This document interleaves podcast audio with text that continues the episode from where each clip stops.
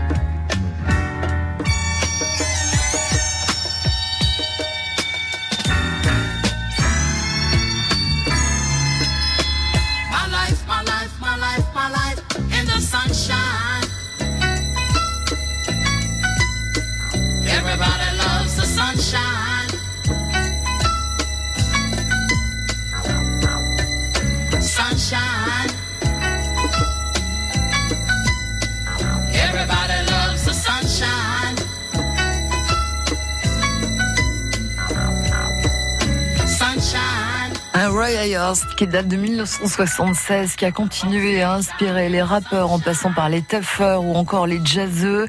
Everybody loves the sunshine. Merci à Alex Berger qui nous a donné la possibilité de retendre l'oreille sur ce titre-là. Alex Berger aux côtés et au micro de Béatrice Mabilon Bonfils pour la suite de ce grand moment privilège. Une parenthèse tac au tac. France Bleu Vaucluse, l'interview tac au tac. Alex Berger, est-ce que le bonheur, on le choisit ou il nous tombe dessus Les deux. C'était quand la dernière fois que vous vous êtes dit je suis heureux Il y a à peu près une heure, voilà, j'ai eu un coup de téléphone de d'une euh, chaîne, euh, enfin d'une plateforme qui m'a dit ce que vous avez écrit, euh, ce que vous êtes en train de faire, c'est génial. On va continuer à travailler avec vous. Qu'est-ce qui vous rendrait plus heureux que vous n'avez jamais osé faire Ben, je pense de d'avoir un peu plus de temps pour moi, un peu plus de temps pour d'être peut-être un peu plus contemplatif pour pouvoir un peu comparer ou en tout cas apprécier le contraste du bonheur ou des bonheurs, Est-ce que le bonheur pour vous, c'est vivre l'instant présent ou avoir des projets? Les deux. Euh, Je, ne conçois pas d'avoir, euh, je, suis un peu un hyperactif, hein, donc euh, j'ai besoin d'avoir beaucoup, beaucoup, beaucoup de projets alignés et quand il y en a pas, j'en invente. Donc même quand je suis à Roussillon, voilà, j'ai besoin de donner un peu, j'ai besoin de redonner un peu, parce que cet endroit m'a apporté tellement de bonheur que je sens redevable pour en apporter, voilà, ici. Merci Alex Berger. Bleu se mobilise pour l'emploi. Vous êtes chef d'entreprise, artisan, commerçant, vous recrutez Alors écoutez, ne perdez pas un instant. Rendez-vous sur francebleu.fr, déposez votre annonce grâce au formulaire mis à votre disposition. Retrouvez la sélection des offres d'emploi chaque matin à 8h10 sur France Bleu et à tout moment sur francebleu.fr. France Bleu aime le cinéma. Antoine Moretti, je suis nouvelle obstétricien. Un jeune médecin arrogant doit faire équipe avec une sage-femme au caractère bien trempé. Ça vous empêche pas non plus de dire bonjour. Pour cinq femmes, ça va pourtant être le plus beau jour de leur vie. C'est pour ça que je fais ce métier. Pour que toutes ces femmes puissent accoucher dans les meilleures conditions. C'est la vie. Tout va bien se passer, ok? Une comédie de Julien Rambaldi avec Josiane Balasco, Alice Paul et Léa Drucker, actuellement au cinéma avec France Bleu. À la plage, au camping, sur les terrasses, c'est l'été sur France Bleu Vaucluse. Merci d'être avec nous. L'interview bonheur de ces gens qui ont une histoire, ces gens heureux avec Béatrice Mabilon, mon fils, qui a rencontré Alex Berger, le producteur, entre autres, du Bureau des légendes, pour nous parler du bonheur. France Bleu Vaucluse, l'interview bonheur. Alex Berger, quand on a la chance de faire un métier que l'on aime, et je crois saisir que c'est votre cas, on vit parfois des moments de bonheur professionnel. Est-ce que vous accepteriez de nous en faire partager quelques-uns? Dernièrement, euh, euh, je, produisais euh, avec Eric Rochon une, série qui s'appelle le, le- le Bureau des légendes. On travaillait beaucoup. euh, C'était on introduisait une nouvelle euh, méthode justement pour euh, produire une saison par an et voilà dans l'exigence qui était le ce qu'avait envie d'écrire Éric Rochant.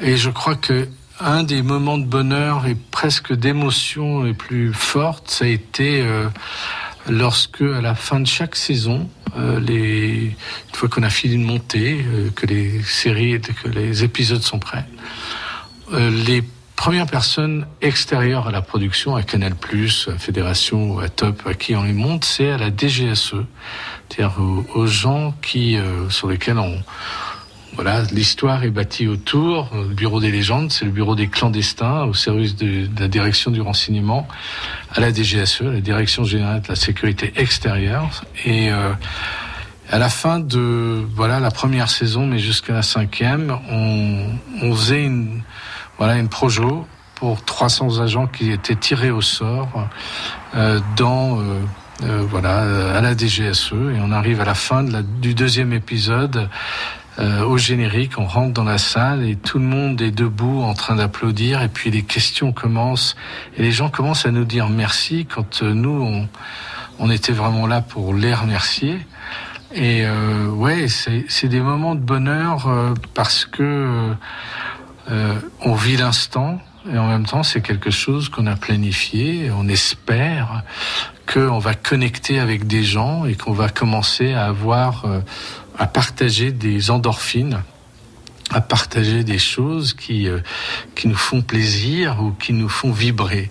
Moi, mon métier, mon métier, c'est de fabriquer des marques à engagement émotionnel. C'est-à-dire, je fabrique du divertissement et j'espère que le plus grand nombre de gens vont vibrer. Mais quand on sait que euh, chaque saison du Bureau des légendes, c'est 10 heures et que les gens nous donnent 10 heures de leur vie et qui restent totalement engagés, même passionnés autour de cette série, euh, ouais, ça c'est un bonheur absolument dingue et, la dimension supplémentaire, ça c'est professionnel, mais la dimension supplémentaire, c'est quand tout d'un coup on se retrouve euh, à Moscou, où on se retrouve en Ukraine, où on se retrouve au Cambodge, où on se retrouve à Taïwan, ou euh, n'importe où, mais surtout aux États-Unis, ou à Londres, en Angleterre, ou à Los Angeles, et que les gens parlent du bureau des légendes. Et euh, voilà tout d'un coup c'est ça vous appartient plus et en même temps ça vous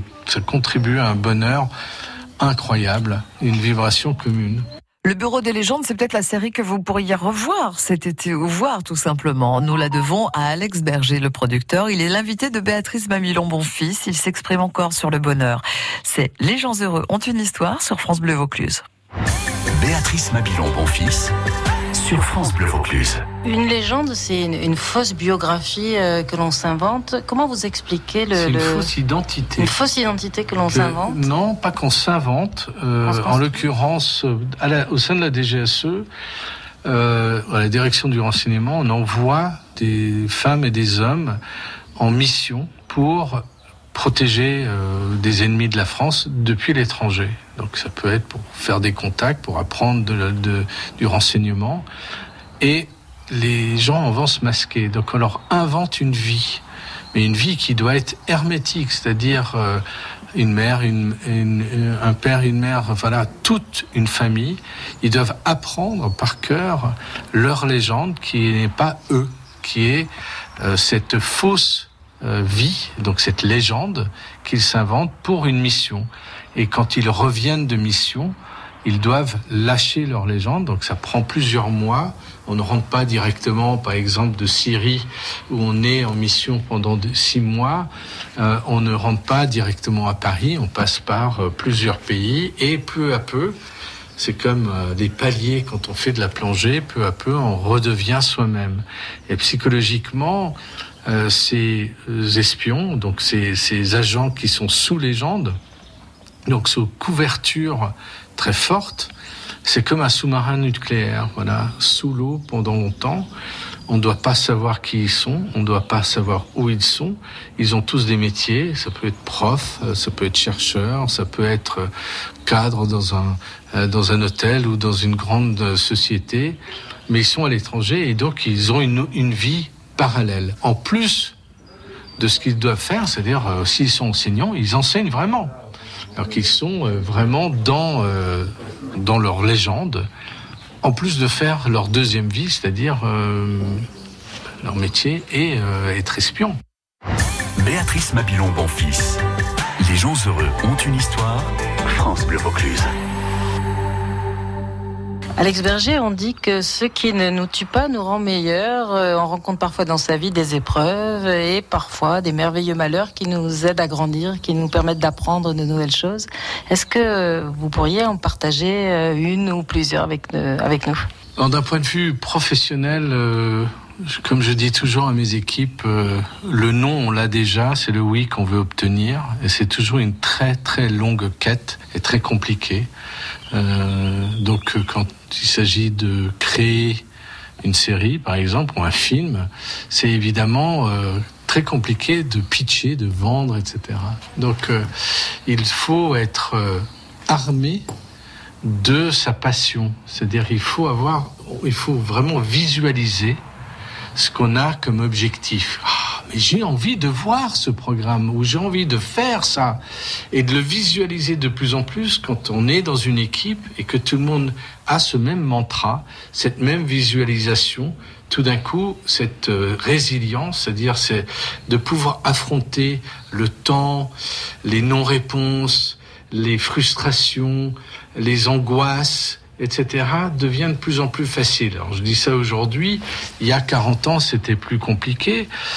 Ça c'est professionnel et c'est même, euh, voilà, je médite tous les matins euh, euh, pendant au moins euh, 20 minutes pour justement apprendre à respirer et donc à prendre un peu de, recul et, et de tempérer ces angoisses qui peuvent venir et donc être en conflit avec le bonheur.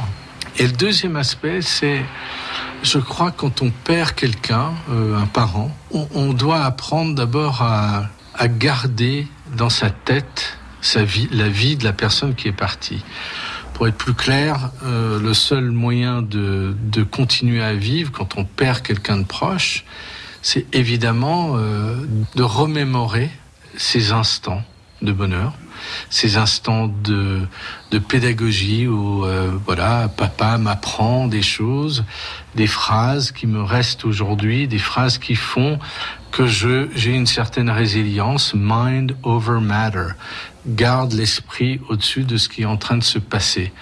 Donc il faut garder cette vision des choses, faut avoir toujours en, en- en idée où on veut aller, etc. Ne pas s'encombrer de petits détails au passage pour avancer. Et donc euh, voilà, moi je cette euh, voilà, on a on a tous collectivement et on continue encore aujourd'hui à traverser une épreuve commune. C'est cette euh, voilà, le Covid-19 euh, nous aura marqué l'extrême angoisse dans laquelle on était dans le premier confinement. Voilà, j'ai eu la chance moi d'être à Roussillon avec toute ma famille. Et euh, c'est vrai qu'on a eu à euh, euh, rester euh, unis, à rester euh, c'est complexe, hein, surtout quand on a des grands enfants, et, et- et etc.